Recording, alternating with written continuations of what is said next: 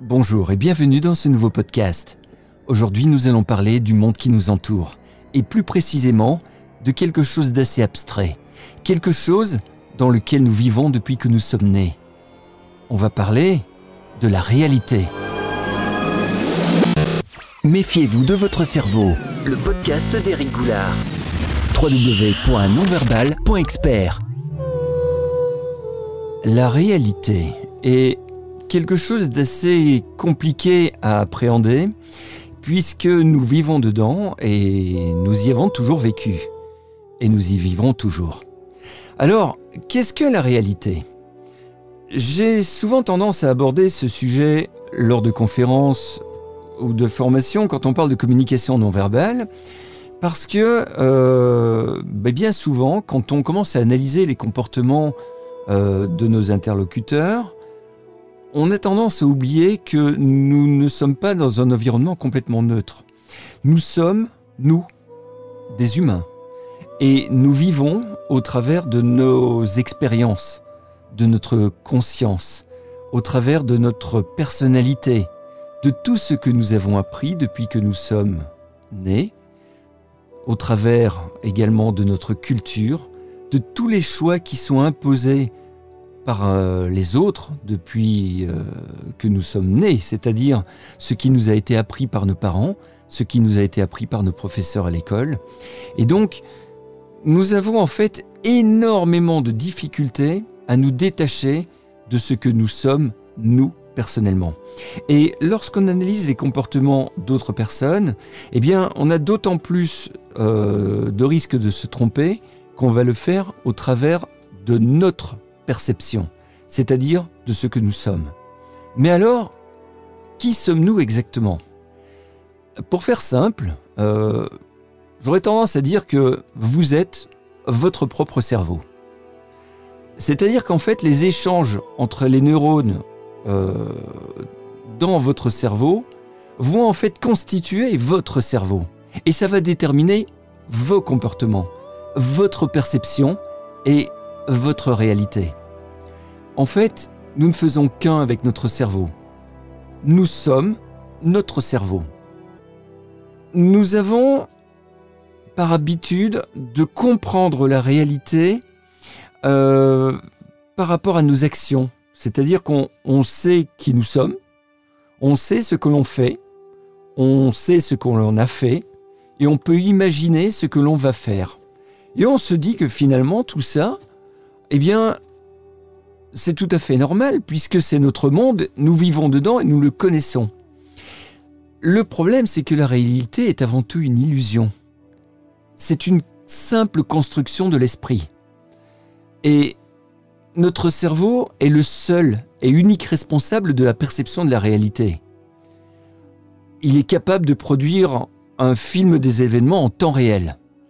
Il va simplement combiner des signaux électrochimiques sont collectés par les sens, que ce soit la vue, l'odorat, le toucher, l'ouïe, euh, j'en oublie un, le goût.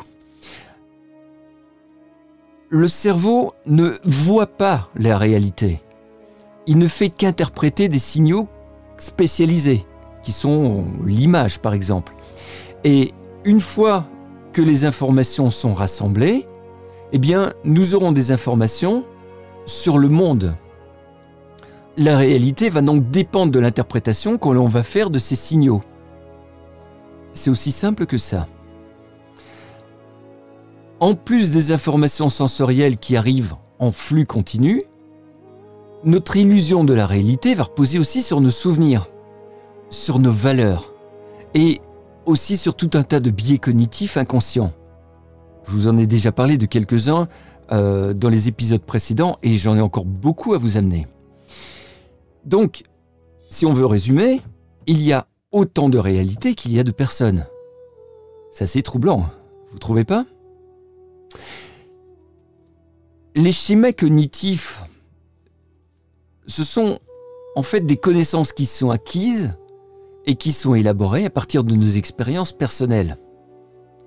Et en fait, ces schémas cognitifs vont être à l'origine de nos interprétations et de notre vision euh, du monde et donc de la réalité.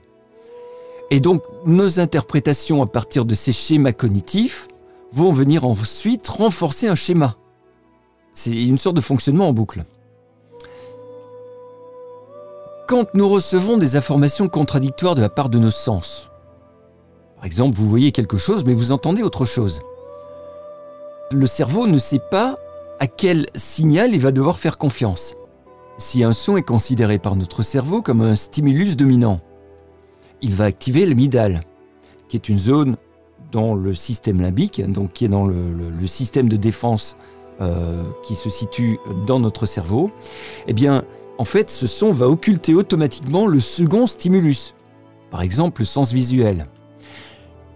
Il y a alors un conflit entre deux parties du cerveau. S'il y aura un conflit entre, le cortex préfrontal, qui est, qui est le siège de la confiance, et le lobe frontal, qui est le siège du raisonnement.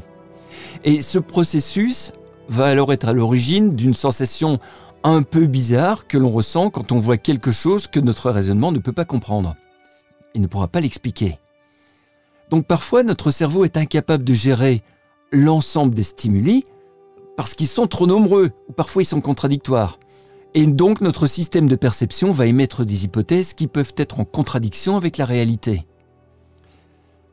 C'est assez troublant. Hein. Euh, quand on parle par exemple de la vision, il faut bien comprendre que la vision, c'est avant tout une succession d'images. C'est comme un film.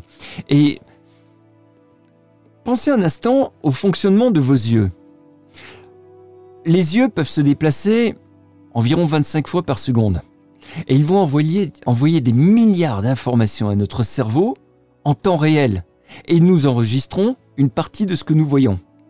Et en fait, cette mémorisation va nous permettre de créer notre propre modèle interne. Donc quand nous arrivons euh, dans un endroit pour la première fois, eh on a tendance à regarder autour de nous. Essayez de repenser la dernière fois que vous êtes arrivé, par exemple, dans une salle de réunion ou dans un endroit que vous ne connaissiez absolument pas. Vous avez vu la salle dans son ensemble vous avez pu percevoir très rapidement s'il y avait un danger immédiat ou pas, parce que c'est à ça que cette fonction sert. Et en même temps, notre vision va, remplir sa fonction d'alimentation de la base de données interne. Donc en quelques secondes, notre cerveau peut se faire une représentation de ce qui va se passer autour de nous. Et toutes les images captées sont alors stabilisées. Ce qui fait qu'on a l'impression que le monde qui nous entoure est, fluide et non saccadé. Parce qu'en fait, s'il s'agit bien d'images séparées, les images sont bien saccadées. C'est-à-dire que le flux d'informations, euh, le flux visuel, ce film que nous avons de la réalité, ce film qui est fluide, n'est qu'en fait une reconstruction faite par notre cerveau de manière à le rendre fluide. Et en fait, cela se fait grâce au thalamus, qui est une partie du système limbique, le système de défense, je viens de vous en parler, qui a un rôle d'interface dans la gestion des données sensorielles. Et dans le cas de la vision, les informations sont ensuite traitées par le cortex visuel, qui est situé à l'arrière du cerveau. Tout cela, encore une fois, en temps réel.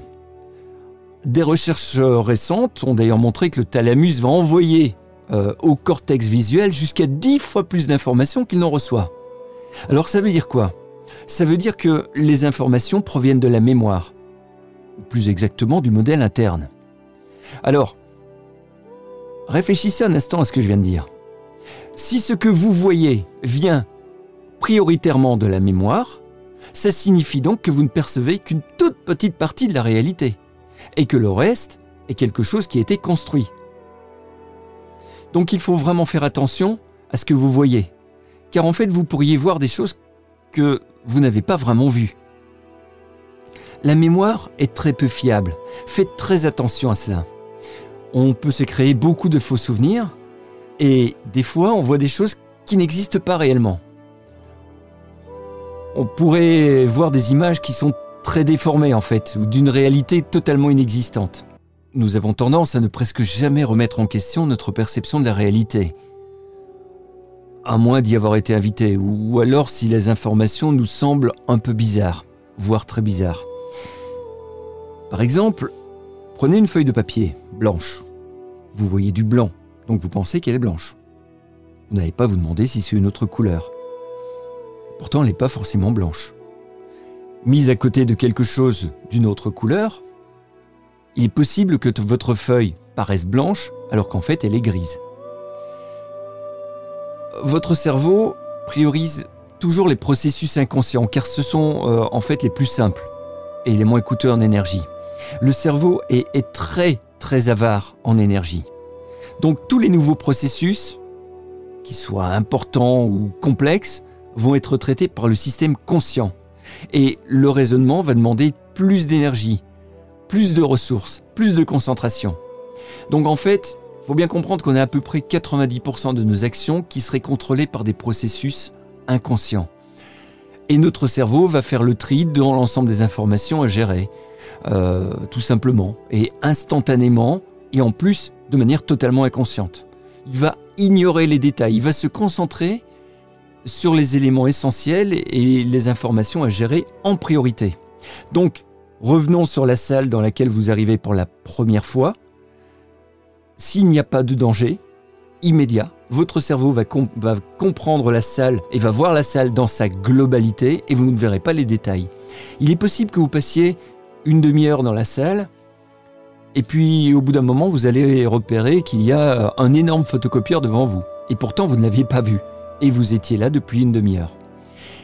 C'est l'une des difficultés de la réalité. Alors, attention à la réalité. Très clairement, la réalité, c'est vous et votre cerveau. C'est ce que vous en faites. Et la réalité, non.